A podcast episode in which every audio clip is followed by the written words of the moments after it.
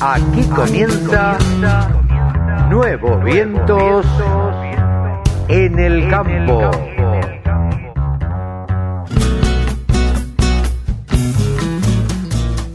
Hola, hola, hola, hola, ¿cómo les va? Buenos días, buenas tardes, buenas noches. Una edición más de Nuevos Vientos en el campo por la radio del campo. Y aquí estamos preparándonos para un programa más donde vamos a charlar seguramente con Mónica Ortolani un rato porque ella es coach, ella, eh, bueno, tiene también como sus dotes de contadora y es contadora, trata de asesorar empresas en respecto de lo contable impositivo. También charlaremos con alguien de la empresa Helm, el señor Videra Pearson, que estará presente, es una de las notas que nos quedaron relegadas de, de Expo Agro. Y también vamos a charlar con Claudia Ana Clara de la Valle, perdón, de la Bolsa de Comercio de Rosario, quienes están llevando adelante una acción solidaria junto al Banco de Alimentos de Rosario. Esas tres notas van a ser las que van a conformar el programa de hoy. Eh, sepan ustedes estamos trabajando desde nuestras casas, por supuesto, como así lo, lo impone, eh, eh, podríamos estar saliendo, eh, sépanlo ustedes, los periodistas tenemos esa posibilidad de, de salir y de circular por la calle.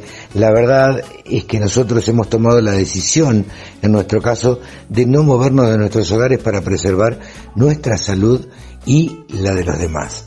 Eh, esta es la, la, actitud que hemos tomado aquí en, en la radio del campo. Eh, vamos a compartir un programa netamente musical y con estas notas que les comentaba.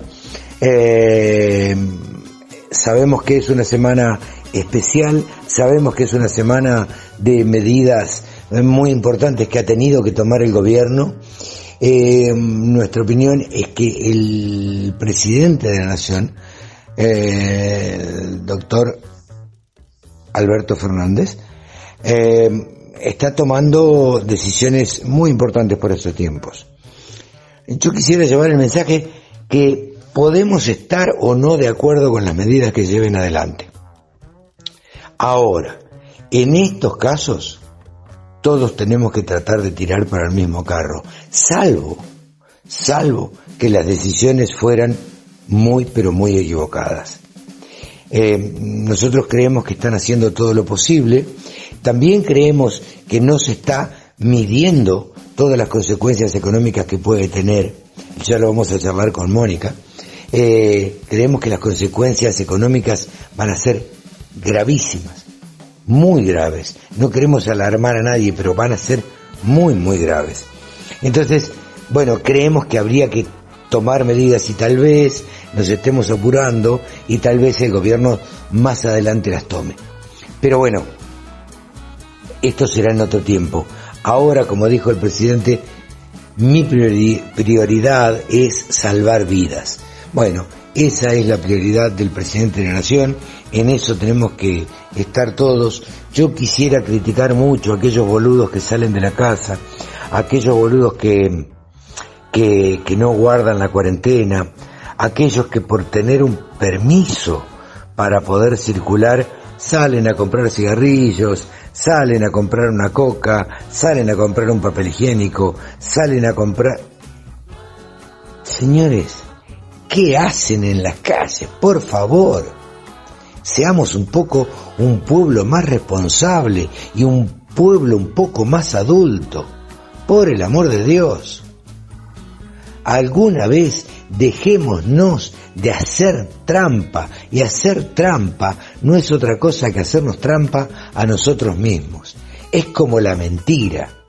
Mentir es mentirnos a nosotros mismos, porque la otra persona a la cual nos le estamos mintiendo no se da cuenta. Y para esa persona lo que le decimos es la verdad. Entonces la mentira, la mentira es para nosotros mismos. Señores, ¿cuándo vamos a cambiar como país? ¿Cuándo vamos a cambiar como ciudadanos? ¿Cuándo vamos a cambiar Por el amor de Dios, ¿cuándo vamos a predicar con el ejemplo? Bueno, lamentablemente me, enrosqué. Eh, no es producto de la cuarentena.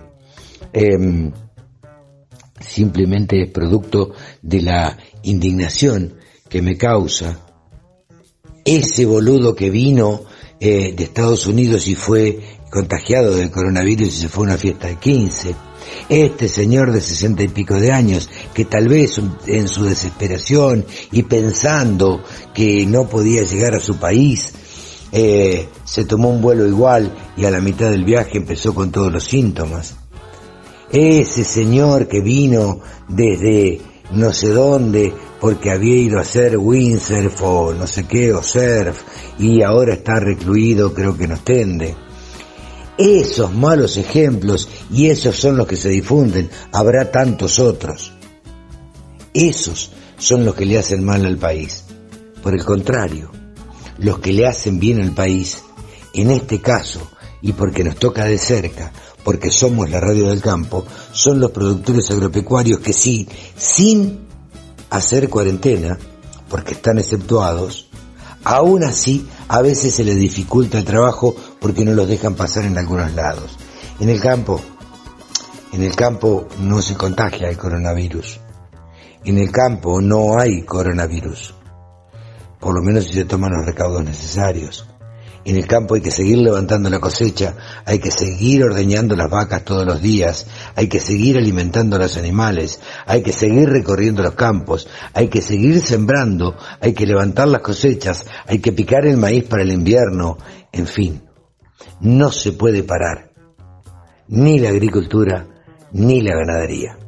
Así que, señores, dicho esto, un gran saludo, grandísimo saludo y reconocimiento a toda la gente del campo que sigue trabajando para alimentar la boca de todos los argentinos.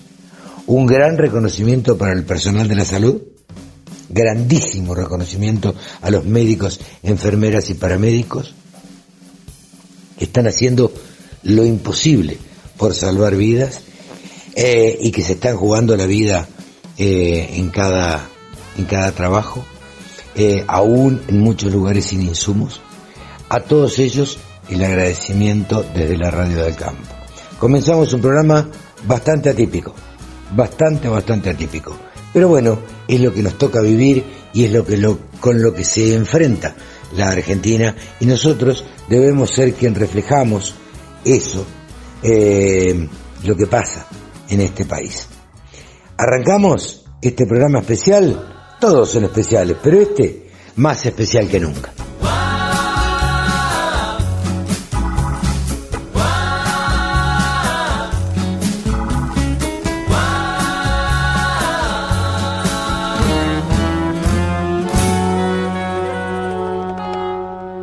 El sector que más ingresos le genera al país se merecía tener una radio. www.laradiodelcampo.com Y una vez más, estamos en comunicación con Mónica Ortolani. Hola Moni, ¿cómo te va? Hola, ¿cómo estás, Carlos? Un saludo a toda tu, audiencia. A toda tu audiencia. Mira, vez me traba la lengua. Se te lengua la traba.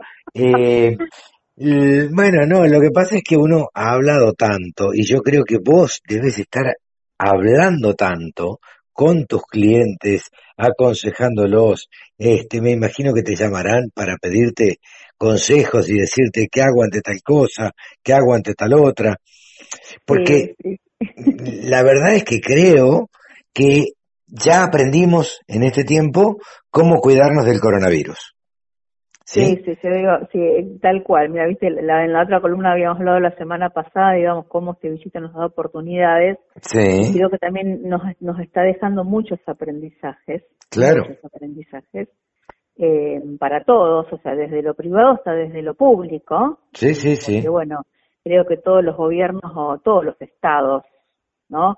Hoy se les, digamos, queda muy en evidencia que dependen de la actividad privada y con un mundo eh, donde la actividad privada para, todos, todos tienen que estar tomando medidas adicionales para las cuales no estaban preparados, porque esto no, está, no estaba en la, en la imaginación, digamos. No, no, no, no estaba en los planes de nadie. No estaban los planes de...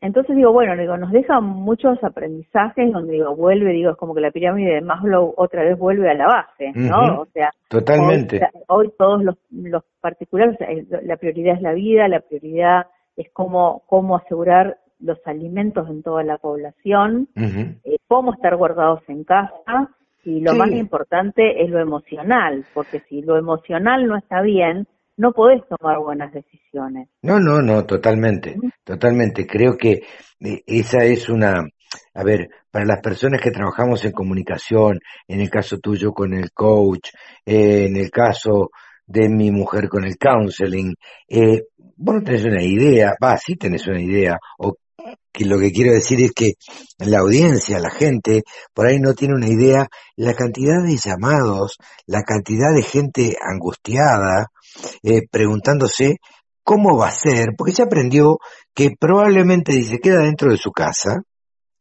eh, no vaya a contagiarse.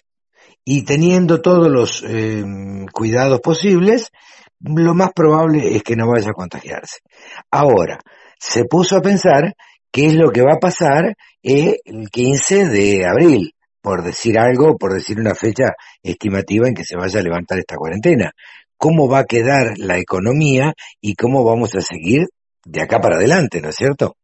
Sí, sí, mira, a mí lo que más me preocupa es, es, digamos, digo, me preocupa más en Argentina los efectos en la economía que eh, los riesgos de muerte por coronavirus. Ujú. ¿Por qué? Porque nosotros no tenemos, o sea, en nuestra economía, las pymes están al borde de rentabilidad, No, estaban, pérdida, estaban antes del coronavirus. intensiva, o sea, antes del coronavirus, vos pensás que ya venían con baja rentabilidad o nula o pérdida, con lo cual Sí. no tienen un colchón anticrisis, Claro, eh, no, no tienen ese colchón del cual todos hablamos de tres meses de costo fijo como para poder solventar esta, esta crisis. Eh, crisis o cualquier crisis, ¿no? O sea, en los libros, ¿eh? a ver, tres meses con crisis. ¿Es, ¿Es probable en Argentina? Y no es, no es muy común que las pymes puedan lograr lograrlo. A Sí, eso sí. sumale en nuestro en nuestro sector y más nosotros en el campo eh, los defaults que hubo en el en el en el sector agropecuario y como yo también les decía no llegó para mí el agua al río todavía eh, con el tema Vicentín porque ahora sí se va a empezar a sentir más en el bolsillo del productor retenciones desdoblamiento cambiario bueno, o sea, no quiero tirar mala onda pero creo que hoy o sea es necesario sincerar más que nunca cuáles son nuestros números, cómo estamos parados, qué vamos a poder cumplir y qué no vamos a poder cumplir. Sí, y sí, generar nuevas conversaciones, nuevos acuerdos. Con los Eso te iba a decir. Le tenés que pagar el alquiler. Sí, sí, eso te iba a decir. Creo que hay que estar preparado para renegociar eh, todos aquellos acuerdos que uno tiene. Creo que hay que estar preparado para ir al banco, sentarse con el gerente y decirle, mira, eh, en vista de lo que pasó, debo tanto, ¿qué hacemos? Yo no estoy negando mi deuda, simplemente estoy diciendo que mm, vas a tener que tener una, un, un tratamiento especial porque si no, no podemos seguir para adelante. No, o sea, por ejemplo, las nuevas medidas estarían prorrogando los vencimientos al mes que viene de todo lo que opera en el, en el periodo de aislamiento. ¿está? Sí, sí. Bueno, o sea, con los bancos eso más o menos está. A mí lo que más me preocupa son todos los cheques dados eh, y que al tener los ingresos ceros eso no pueda ser cubierto. Entonces se necesitan medidas, eh, es como, es muy loable que estén tomando medidas, pero Sí. necesitan medidas más contundentes Sí, sí, ampliando el giro en descubierto, porque cosas chicos van a venir todos de vuelta, que se van a quebrar todas las empresas. No, no, estaban diciendo, yo escuché por ahí, eh, Moni, que eh, primero que se iba a dar un aviso telefónico como se hace en los pueblos o en las ciudades grandes también, iban a llamar, eh, iban a avisar y, e iban a tener eh, cierta complacencia y no iban a correr intereses, algo así Hay escuché. créditos blandos, también te cuenta el 24%, ¿no? Claro. Como para poder cubrir el capital de trabajo. De todos modos, creo que son medidas que no van a alcanzar, no van a alcanzar. O sea, los fondos que se están destinando eh, como que son mucho menos a lo que están tomando otras economías del mundo. Por eso implica unos un 3% del PBI, o sea, no, no te los, no quiero dar, la verdad que tendría que hablar mejor con Salvador Sí. cuáles son exactamente los porcentajes. De las medidas de anoche, esos créditos a lo mejor representaban un 2% del PBI, cuando las economías del mundo estaban aportando el sector privado un 12, un 14% del PBI, con lo Sí, cual, sí. eh, o sea, por supuesto, es, es loable que lo estén pensando y que estén tomando medidas, y hay que reconocer que el presidente desde lo sanitario está manejando las cosas muy bien, aunque desde la economía considero que es insuficiente por la situación particular que tenemos en nuestro país. Justo, justo, justo te iba a preguntar hace tiempo que ya venimos haciendo estas columnas y, y este, y un poco nos conocemos, con lo cual justo te iba a preguntar, ¿cómo veías a tu, cómo ves a tu criterio que el presidente Alberto Fernández está llevando esta crisis adelante? Porque No, la verdad, esto se está comiendo un sapo pobre que, Lo han dejado bastante solo, Mm, o sea, por suerte, bueno, hay gente que lo está acompañando. O sea, yo no soy una analista política ni No, está claro, está claro. Merece mi respeto en cómo está manejando la situación desde lo sanitario y que han tomado decisiones de coraje a tiempo. sí, sí, O sea, o sea, desde lo sanitario que lo está manejando muy bien. Ahora, desde lo económico, si hay mucha buena voluntad, creo que no están dimensionando eh, la situación de base sí, en la cual el coronavirus está tomando las pymes argentinas. sí, sí, yo sí. creo que hay yo- pymes y un sector informal Grandísimo, o sea, grandísimo. Hay casi 4.600.000 personas en- entre autónomos, monotributistas, que si bien hay alguna ayuda para los mono- monotributistas eh, de, las, De las bajas categorías.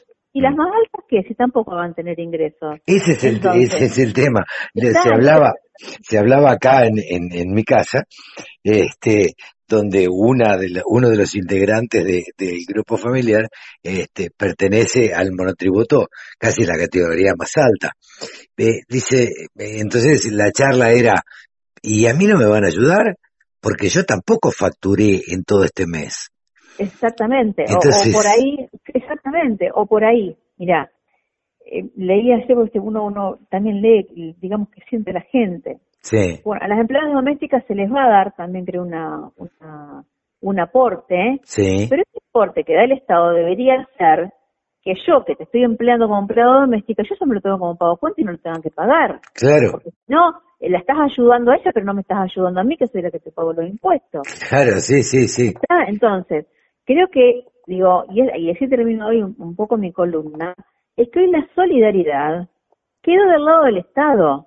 sí, no sí, solidaridad desde la actividad eh, privada. Paradójicamente, hoy la solidaridad queda de mano del Estado. sí, sí, Y si totalmente. a todas estas medidas no le agregan la disminución del gasto público y se pongan sueldos y dietas más razonables a este, a este, eh, digamos, a este momento de una crisis donde todos los argentinos mínimamente para sobrevivir necesitamos asegurarnos alimentos. Sí, ¿Mm? No, sí. Lo que yo veo, eh, eh, Moni, es que eh, la verdad es que sea dicha, eh, eh, el presidente se ha puesto al hombro eh, la- eh, el combate del coronavirus y, y esta campaña. Creo que hay cosas que están bien encaradas, me parece que hay cosas que están bien encaradas, pero como vos decís, me parece que la situación en lo que antepone, la situación económica, decía, es mucho más grave de lo que eh, se puede prever, y lo que antepone él es el hecho de decir, yo prefiero salvar vidas antes que la economía. Y dicho no, así, eh, dicho así, la verdad es que vamos a, coincidir todos. Mira, yo creo que va a, haber, va a haber más muerte por infarto de todos los cheques que te vuelvan de vengan de vuelta eh, o, o por recibir un telegrama de despido Sí. eh, a, a- que te mate el coronavirus. Sí, yo creo que va, va, va a ser complicado este, esa parte eh, eh, eh, emocional, va a ser complicada hacerla frente Por eso, y va a ser un poco más tarde. Va a Sí, ser allá por junio, julio. exactamente, yo digo, hay que trabajar mucho la emocionalidad eh, porque si, si nuestro estado de ánimo no está bien no podemos tomar buenas decisiones. No, no, no, por supuesto. también, mira, digo, esta, esta semana, a raíz de la columna de la semana pasada, estoy brindando una capacitación en el Colegio de Martilleros de Mar del Plata que le hicimos online, donde Claro. estamos tratando por ahí todos estos temas, ¿viste? Sí, sí, sí. Eh, y, y bueno, yo creo que es muy importante porque para dejar un mensaje positivo a la gente, ¿no? Acá el tema es, tenemos que hacer cosas distintas a las que veníamos haciendo. Sí, no sí. podemos seguir igual. De la misma manera, no. Entonces tenemos que reducir los gastos a lo más que podamos, eh, eliminar los débitos automáticos de, de ciertos gastos que hoy hay que parar Sí, sí. y empezar a generar conversaciones con nuestros empleados, con nuestros proveedores por los cheques que tenemos dado, eh, por a quien le estamos alquilando, porque todos, para sobrellevar esta crisis, vamos a tener que ceder en algo. Por supuesto, eh, la crisis nos atraviesa a todos y creo que todos vamos a tener que ceder en algo. Este, mm, eh, algunos nos tendremos que ajustar más, otros menos, eh, pero todos vamos a tener que hacer un gran esfuerzo para salir adelante y si éramos un país en graves problemas económicos, bueno, creo que eh, esto lo viene a agravar un poco más. Lo viene a potenciar. A Lo potenciar, exactamente. Sí, sí, A lo viene a potenciar y es necesario que, bueno, no esperemos que haya una medida. ¿Está? Hay cosas No, no. que sí dependen de nosotros porque hemos venido construyendo confianza con nuestros clientes, con nuestros proveedores, eh, con Sí, nuestros sí. empleados también. Yo creo que si vos tenés buenas conversaciones con tus empleados, eh, eh, digamos con tu equipo, no me gusta hablar de empleados, perdón, uno está también como en una situación de, viste, de, Con el equipo de trabajo, sí. Porque también te digo, recién uno, uno recibe llamados de clientes de ver cómo pueden hacer eh, para sobrellevar esto, porque bueno, ahora es como que también se empieza a revelar. Una vez que trascendimos lo emocional en aceptar que esta es una situación transitoria, ahora Sí. tenemos la mente más clara para ponerlo con los, con los números del negocio. ¿no? Claro, Entonces, claro. bueno, empiecen a tomar acciones y, y conversaciones Sí. para lo que es posible. Y Sí, hoy sí. lo que es posible, lo que es prioritario, es que tu gente, es que vos, es que todos tengamos eh, asegurada, la- lo- el- el- digamos, eh, el poder comer. Sí, sí, Porque sí, una persona que no puede comer, pierde, o sea, es, es instintivo. Entonces, el, el requerimiento mínimo, sí, ¿eh? el, requerimiento que, básico.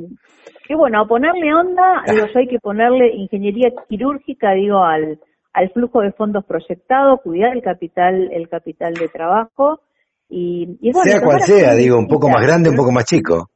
Exacto, pero no quedarnos esperando. Totalmente. Empecemos a sincerar los números, proyectar y generar conversaciones para trascender. Totalmente. De la forma y, más amigable. y que la suerte no llueve. Así que eh, no viene del cielo la suerte. A la suerte hay que buscarla, Hay que digamos. construirla, hay que ayudarla. Exactamente. Moni, como siempre, clarísimo. Así que nos estaremos viendo, nos encanta, eh, o, o personalmente a mí me encanta charlar con vos eh, en estas situaciones porque podemos, coincidimos y, y podemos llegar a, a, a- nada, a, a ponernos de acuerdo en, en muchas cosas y a transmitir un mensaje que probablemente pueda ser positivo para quienes nos estén escuchando. Así Sí, sí. que, bueno, quienes te quieran ubicar, ya saben, tonicaonline.com.ar y Sí, si no la buscan, todos mis datos. y si no la buscan en las redes sociales como En Mónica Twitter. Ortolani o arroba Ortolani Mónica. Muy ¿Sí? bien, gra- gracias como siempre, Carlos. Buen ¿eh? fin de semana, Moni, un beso Saludos grande. a la audiencia y bueno, a, a fortalecernos para tomar buenas decisiones. A tomar fuerzas, que se vienen tiempos difíciles. Un beso grande, gracias. Abrazo, chao, Abrazo. Carlos. La mejor forma de trabajar es escuchando la radio. Con un solo clic, descarga la aplicación La Radio del Campo. Después, solo tenés que ponerte a escuchar tu Nos radio. encontramos en el stand de Helm, en el ámbito de Spoagro, y mm, nos encontramos con Esteban Videla Pearson, responsable, responsable de algo raro para, para mí o para escucharlo en el campo. Contame de qué, a qué, de qué tenés, a, eh, tenés a cargo, Esteban. Bueno, acá desde Helm estamos desarrollando, impulsando una nueva tecnología que es lo que llamamos agricultura digital. Agricultura digital es un conjunto de herramientas, digamos, que tratamos de usar para que el productor o el usuario final tenga una mejor experiencia en todo lo que es la producción. Nosotros básicamente, Skyfield, que es nuestra herramienta de agricultura digital, trabaja con imágenes satelitales del satélite Sentinel. En base a eso nos entrega imágenes de O de biomasa cada cinco días Y con eso lo que hacemos es eh, hacer siembra variable, fertilización variable, tratando de ser lo más amigable posible, una solución lo más amigable posible para el usuario final. Esteban, yo como no tengo imagen en la radio, trato de describirle a, los oyentes y contarles de qué se trata. En principio, contame qué es Helm. Helm es una empresa familiar, es una empresa alemana que... ¿Hace mucho está en Argentina? Hace unos 10 años. Ah. Somos unas 20 personas en la oficina de Helm, después tenemos vendedores regionales en 8 zonas y eh, la unidad de negocios fundamental de Helm es la venta de productos para la protección de cultivos. Ah, y así que y con Skyfield estamos hace un año y medio más o menos. Eh, arrancamos en Europa, después fue a Brasil, ahora está en Argentina. Estamos en una etapa precomercial, vamos a hacer un lanzamiento oficial en el segundo semestre del 2020. Así que estamos bastante con bastante expectativa para ver cómo nos recibe el público. Bien, bien. Eh, ¿Qué otros planes tiene Helm o, o Skype como su producto eh, dentro de la Argentina en el próximo tiempo, además de este lanzamiento que me contabas. Sí, básicamente eh, Helm lo que quiere hacer es estar cada día más cerca del productor, poder brindarle un servicio más, que, el que en realidad Helm y, los, y nuestros distribuidores, ¿no? nosotros trabajamos con una red de distribuidores muy grande y lo que queremos es darle más herramientas, herramientas nuevas para que se puedan acercar al productor de otra manera, tener un contacto más fluido, estar eh, en el día a día con ellos, así que básicamente es, es eso, tener un acompañamiento cada día más grande con distribuidores y productores. ¿Cómo viste esta Expo Agro? La verdad que Helm es la primera vez que participa, así que la estamos tomando muy interesante. A nosotros nos sirve poder venir y mostrar acá en nuestros productos. ¿Se han acercado productores? Se han acercado productores, nos vinieron a visitar distribuidores nuestros, otros distribuidores que también tienen ganas de empezar a distribuir nuestros productos y creo que básicamente nuestro objetivo era darnos a conocer un poco más, que la gente conozca acerca de Helm, tanto de los productos como de los servicios como Skyfield Así que estamos más que contentos. Eh, ¿Qué te pareció la muestra en general? Si bien ustedes son poco habituales, como me decías, de venir a, estas muestras, ¿qué, ¿cómo la viste en general? La verdad que la vimos muy bien. Este, algunos ya habíamos venido en, otras ocasiones, así que la verdad que estuvo muy buena, eh, está muy buena todavía. Tenemos expectativas para los días que quedan. La estuvimos recorriendo un poquito, viendo otras empresas, viendo qué es lo que están haciendo, todas las tecnologías y vemos que el productor argentino siempre está ávido de nuevas tecnologías, de seguir siempre reinvirtiendo y de estar siempre a la vanguardia de todo a pesar de, las circunstancias. Así que muy bien. Están en contacto, vos supongo, eh, permanente con los productores agropecuarios. Si tenés que hacer una evaluación del productor agropecuario medio en la Argentina, eh, es una persona que adopta tecnología, es una persona que eh, es permeable a las nuevas tecnologías? La verdad que están siempre, son muy curiosos, están siempre interesados en ver cuál es la última tecnología de la nueva. De hecho, con Skyfield hicimos un montón de pruebas testigo o de ensayos y no nos fue muy difícil encontrar gente que esté ávida de nuevas tecnologías y ver qué es lo nuevo que hay en el mercado. Así que creo que esa es una característica principal del productor argentino. Bien. Eh, bueno, nada, te agradecemos muchísimo esta, esta charla con la Radio del Campo. Eh, te estaremos molestando en, en, otro momento para ver qué novedades tienen y para que nos vayan contando, porque eso, eso es lo que tratamos de, difundir y le deseamos el mayor de los éxitos. Muchas gracias y sí, nos estaremos viendo seguramente para el lanzamiento de la versión 2.0. Dale, muchas gracias. El sector agroindustrial es el que más mano de obra ocupa en la Argentina.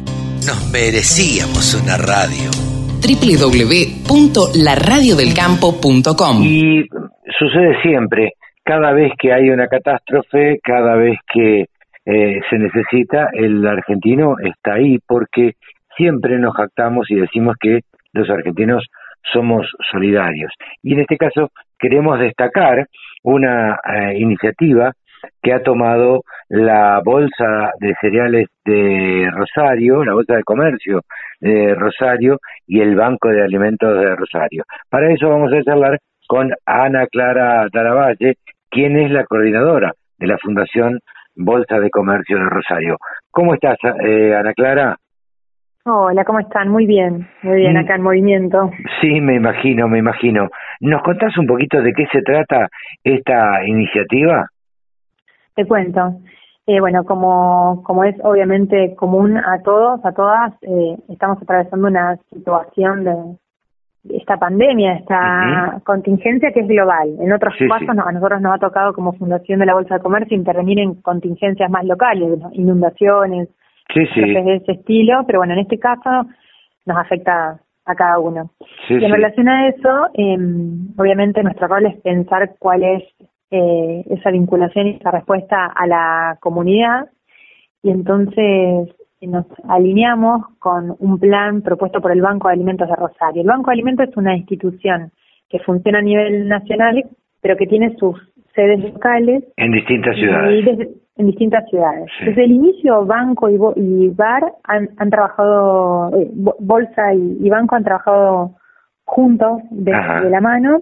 Y, y, bueno, esta es una vez más la, la manera de dar respuesta apoyando este plan de eh, buscar alimentos. Hoy esta situación nos enfrenta con un tema de salud y con un tema alimentario muy complejo. Totalmente. ¿Cuál sería ah, el objetivo de, de este plan que se han propuesto el Banco de Alimentos de Rosario y la Bolsa de Comercio?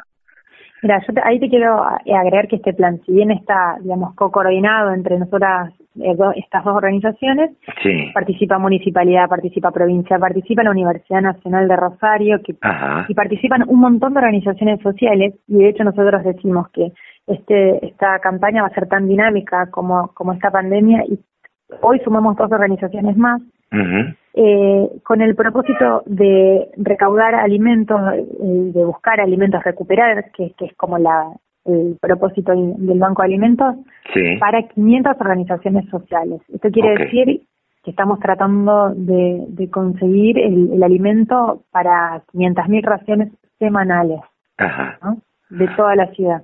Por eso lo hacemos con otras organizaciones sociales, porque todas tienen diferentes beneficiarios, muchos beneficiarios de esas organizaciones reciben alimentos del banco. Nos unimos en una mesa común para abordar esto y conseguir esa meta tan grande. Es fantástico ver cómo eh, en las vicisitudes más grandes eh, a veces estas organizaciones, en este caso las que vos representás, pero otras organizaciones también, se ponen en movimiento y trabajan de una manera coordinada eh, que de otra manera no lo harían o, normalmente son este, eh, acciones individuales de cada una de, de, de, estas entidades. Y sin embargo a veces uno conviene en que eh, juntándose eh, se pueden hacer acciones un poco más integrales y se pueden comprar o más alimentos y se pueden distribuir estos bolsones este que normalmente distribuye el banco de alimentos eh, este se pueden llegar a, a muchas más muchas más personas no es cierto Sí, total. Además, hay algo que hemos aprendido en este, en el transitar otras contingencias, que nos decía siempre desde Protección Civil de la provincia, miren, la mejor ayuda es la ayuda organizada. Sí, claro. cuando se empiezan a atomizar las, las contribuciones, eh, el nivel de desorden sumado a la contingencia no genera buenos resultados. Claro. Entonces, por eso es importante la coordinación, la, la, la articulación entre los beneficiarios, eh, que todos entendamos que es un proyecto común y, que también entendamos que se va a ir adaptando sobre la marcha. Esto eh, lo, terminamos de cerrar en esta semana con, con obviamente con esta previsión de, lo que está haciendo esta crisis.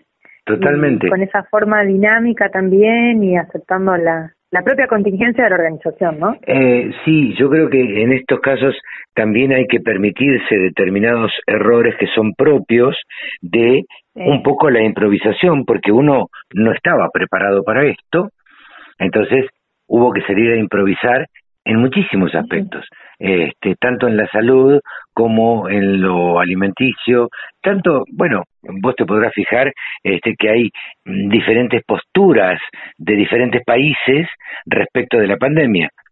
Eh, algunos tienen una postura de ataquemos y prevengamos, otros dicen, bueno, dejemos que se contagien todos, después dan marcha atrás, esos mismos países. Te pregunto específicamente, Ana Clara, estamos charlando con Ana Clara Talavalle, quien es coordinadora de la Fundación Bolsa de Comercio de Rosario, eh, ¿cómo van a actuar y cómo van a centralizar todo este tipo de, de alimentos que recolecten? Sí, mira, es así, hay una cuenta uh, de, del banco que yo después si quieres te la paso para que vos puedas compartir con, con la audiencia, la donde compartimos, las, sí. las donaciones en montos, digamos en dinero, y después todas las donaciones en especias, que, que, en realidad eso es lo que se busca, porque el banco, su propósito es recuperar alimentos, sí. eh, se van a recibir en, en la sede de, del Banco de Alimentos y ahí semanalmente se van a ir entregando todas las raciones a estas organizaciones que son beneficiarias, más las que se están sumando por estas alianzas que, hicimos con otras organizaciones. Pero eso es lo importante, que toda la administración, la logística, la concentración, el armado de los voluntarios para que puedan hacer los bolsones y distribuirlos va a pasar por el banco. Ok, va a pasar por el Banco de Alimentos y también coordinado con la Bolsa de Comercio de Rosario y, por lo, y por lo que tengo entendido también la Universidad Nacional de Rosario, Caritas Rosario, Rosario Solidaria, Movimiento Solidario Rosario, en fin, una serie de entidades que se dedican este, la Fundación Sí, Haciendo Lío, Comunidad Padre Misericordioso, bueno, una serie, y además de la municipalidad y el gobierno de la provincia, ¿no? De la provincia de Santa Fe. Es eso es importante, digamos, está avalado por municipios, provincia. Eh, hay muchas organizaciones que atienden la, a, situación de calle. La Universidad Nacional de Rosario dispuso de sus comedores para la para la cocina, para que, que puedan, porque también todas estas donaciones hay que hacerlas en un contexto de sanidad, seguridad importante, por eso se entregan bolsones. Claro. El tema es que, obviamente, situación de calle no puede dar un bolsón para que cocine dónde, entonces la, la universidad dispuso de los comedores. Entonces eso es fundamental. Claro. Que la propia universidad disponga sus comedores para la cocina, de, de, de, esta, de las viandas, de los almuerzos, de las eh, y las cenas lo atiende otra organización. Bueno. Ana Clara, ¿hay, ¿hay un teléfono donde se pueda comunicar la gente? Sí, nosotros publicamos en el flyer, eh, bueno, por ejemplo, el mío está a disposición y está a disposición de otro compañero de la fundación y también de personal del bar, que te lo paso todo en un flyer, así lo puedes ir comunicando. Lo, lo compartimos en redes sociales. Eh, sabe la gente que a través de las redes sociales de la Radio del Campo eh, vamos a estar publicando esto, donde quieran hacer donaciones y hacer llegar donaciones, bueno, pueden contactarse con estas personas y, bueno, manifestarles esa inquietud y este y hacer la donación correspondiente sabiendo que va a tener un destino cierto y que va a ser algo cuidado y que va a ser algo coordinado. Ana Clara, te agradecemos muchísimo este contacto con la Radio del Campo. Gracias a, vos por el interés y por, por estar a disposición. Eh, bueno, les deseamos el mayor de los éxitos. Ana Clara Dalabase, coordinadora de la Fundación Bolsa de Comercio de Rosario. Gracias.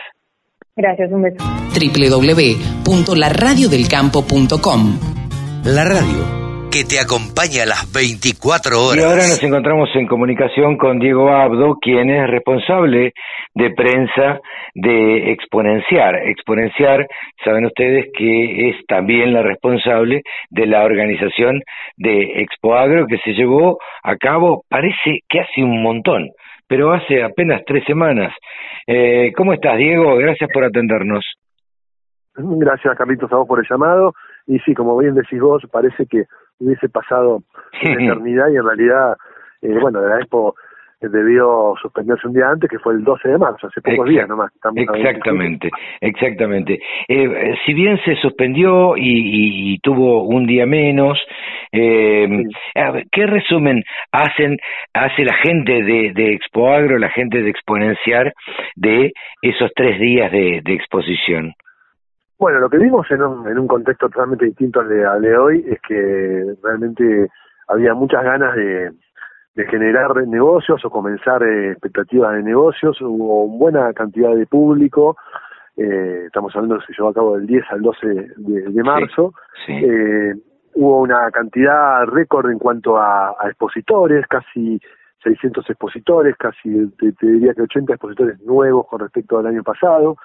Por lo tanto, todo habla de un interés eh, en que, bueno, que se consolide también el mundo del, de, que decía para adelante el mundo del agronegocio, ¿no? Finalmente, que es donde generalmente en Escuadro se muestra todo, y las, las expectativas que teníamos se cumplieron eh, en una es porque fue tuvo sus sus vaivenes también llovió bastante el día miércoles también de alguna manera fue un desafío para nosotros porque eh, la, el predio que ya está claramente consolidado en San Nicolás que tiene condiciones eh, de infraestructura realmente notables, estuvo a la altura de las circunstancias, llovió muchísimo, más de 100 milímetros, y bueno, pese a toda esa situación de lluvia, inclusive el segundo día, la, el público visitante, el productor, el ingeniero, el contratista no se fue de la exposición, sino que esperó que, que la, lluvia mermara y, y continuó después eh, relacionándose con expositores, con empresarios.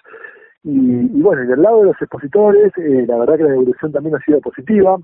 Eso te iba, te iba a preguntar, ¿qué, qué pulso pudieron tomar post exposición o, durante los poquitos días de la expo eh, con, con, con, los expositores cómo cómo se encontraban cómo cuál era cuál era el pulso que tomaron ustedes Mira, en general, haciendo, hablando en general, con, lo, con haciendo balance en general, después de haber hablado con muchos expositores, fue positivo. Las expectativas eh, se cumplieron, que no eran tampoco expectativas bajas, eh, realmente estábamos todos con, con expectativas de que fuera una buena exposición. Eh, se cumplieron, sobre todo el día jueves, que fue el día realmente más, más fuerte de todo, hubo una muy buena concurrencia de, de, gente.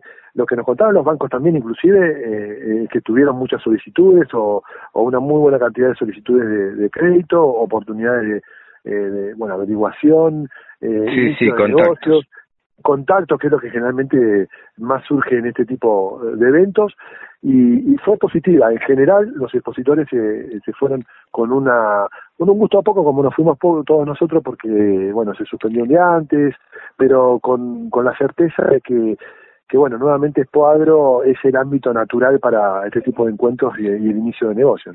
Sin duda, y además hay que tener en cuenta, digo, que se dio esta, esta Expo Agro, eh, más allá de, del clima, al cual el productor agropecuario eh, a las vicisitudes del clima está acostumbrado, pero como vos bien decías, eh, el predio responde, el predio por el hecho de tener un montón de calles asfaltadas y estar este, montado eh, en un autódromo eh, facilita un montón la, la cosa para, para poder recorrer y, y, caminar. También hay que tener en cuenta que había un contexto político bastante adverso, ya que medio como que se utilizó Expo Agro para hacer la manifestación de los autoconvocados, este, no hubo tanta presencia eh, de, de, de, políticos este, era un poco era un poco lógico y esperable en un contexto así y ya comenzaba a vislumbrarse también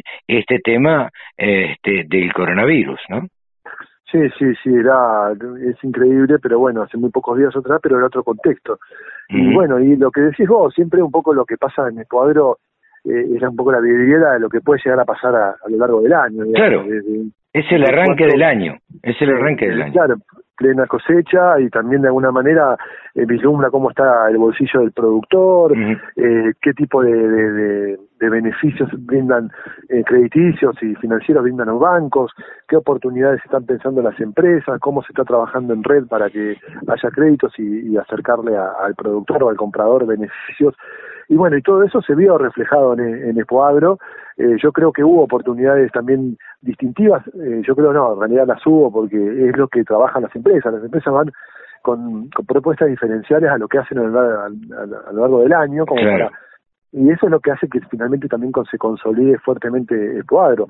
Lo hacen los bancos con con tasas eh, preferenciales y distintivas con respecto a, a, lo largo del año y lo hacen las empresas también y el mismo visitante ya sabe que, que puede encontrar oportunidades en Espoadro. Eh, habrá, algún año con mejores que otras, pero siempre están las oportunidades y, y, eso es la lo que hace que se consolide dentro de un predio, Cabrito, como bien decías vos, que está realmente a una escala internacional. Eh, de, de Argentina, obviamente, es el predio más preparado de todos. Eh, estamos hablando de 220 mil metros cuadrados que fueron eh, prácticamente ocupados por todas las empresas. y, y, bueno, es un predio que está a escala internacional a nivel de, los de los primeros de los más importantes del mundo y la exposición está en ese número también. Tuvieron eh, una gran visita de delegaciones eh, internacionales. Eh, Comentanos esto, cómo, cómo se dio, Diego. Bueno, también fue un poco, eh, también un poco movido ese tema. Eh, Cuadro siempre tiene presencia de, delegaciones de prácticamente los, los, principales países productores de alimentos, ¿no? Que vienen con productores o empresarios, o mismo eh, nosotros trabajamos mucho también con las embajadas. Este año tuvimos presencia de más de 20 embajadas que vinieron con delegados agrícolas, algunos vinieron con sus mismos embajadores, eh, y bueno, y ahí trabajan las mismas embajadas con con eh, posibles compradores eh, de, sus países que vienen también traccionados por ellos. Este año también, obviamente, fue complejo eh, ese, tema. Volvimos a realizar las, las rondas de negocios que se llevaron a cabo el miércoles 11 y el jueves 12 de, de marzo. y bueno, alrededor de 100 reuniones se registraron en compradores internacionales y, y, bueno, y nuestras empresas, las empresas que participan de, de Espoagro. Eh, hablando con la agencia de inversiones, que es quienes realizan finalmente o llevan a cabo esta ronda de negocio en conjunto con nosotros, se generó o, se estima que se generó un intercambio de dinero por un millón cuatrocientos mil dólares. Esto es lo que se estima la, la, agencia de, de inversiones, ¿no? Sí. Eh, participaron alrededor de 70 empresas de maquinaria agrícola, que digo, entre empresas pulverizadoras, cosechadoras, sembradoras, y agropartes en general, y bueno, y los representantes comerciales de distintos países provenientes, por ejemplo, de, Rusia, Perú y Ucrania, entre otros puntos, eh, teniendo en cuenta también la complejidad que tuvo y, que muchísimas personas no, no vinieron, sí, sí. Eh, obviamente por el tema del coronavirus, así que eran, eran representantes comerciales que estaban aquí en Argentina. ¿no? Diego, la verdad que te agradecemos muchísimo, felicitaciones en, en tu nombre a todo el equipo de, de Expo Agro, porque realmente eh, sabemos lo que significa y ya estarán eh, empezando después de, de, algún descanso a, a pensar y a y, y, a planear la, la próxima Expo Agro. Felicitaciones porque una vez más Expo Agro se convierte en la, el referente y el lanzamiento del año agropecuario.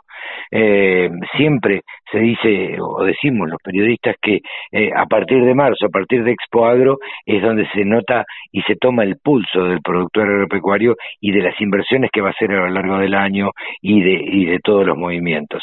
Así que nada, en este contexto complicado, desde todo punto de vista, desde el político, desde el de la salud, eh, bueno, ha sido un año, el campo no, no puede parar, tiene que seguir produciendo y este, y en este contexto creemos que, que así va a ser.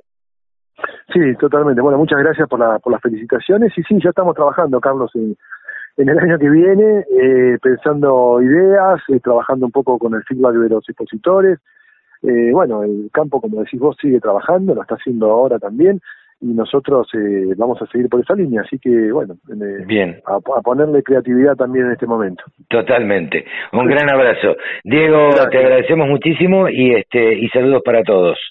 Muchas gracias a vos, Carlos, y un fuerte abrazo. Diego Abdo, representante de prensa de Expo Agro. Remates, buenas prácticas, siembra directa, pulverización. Toda la información en la radio del campo.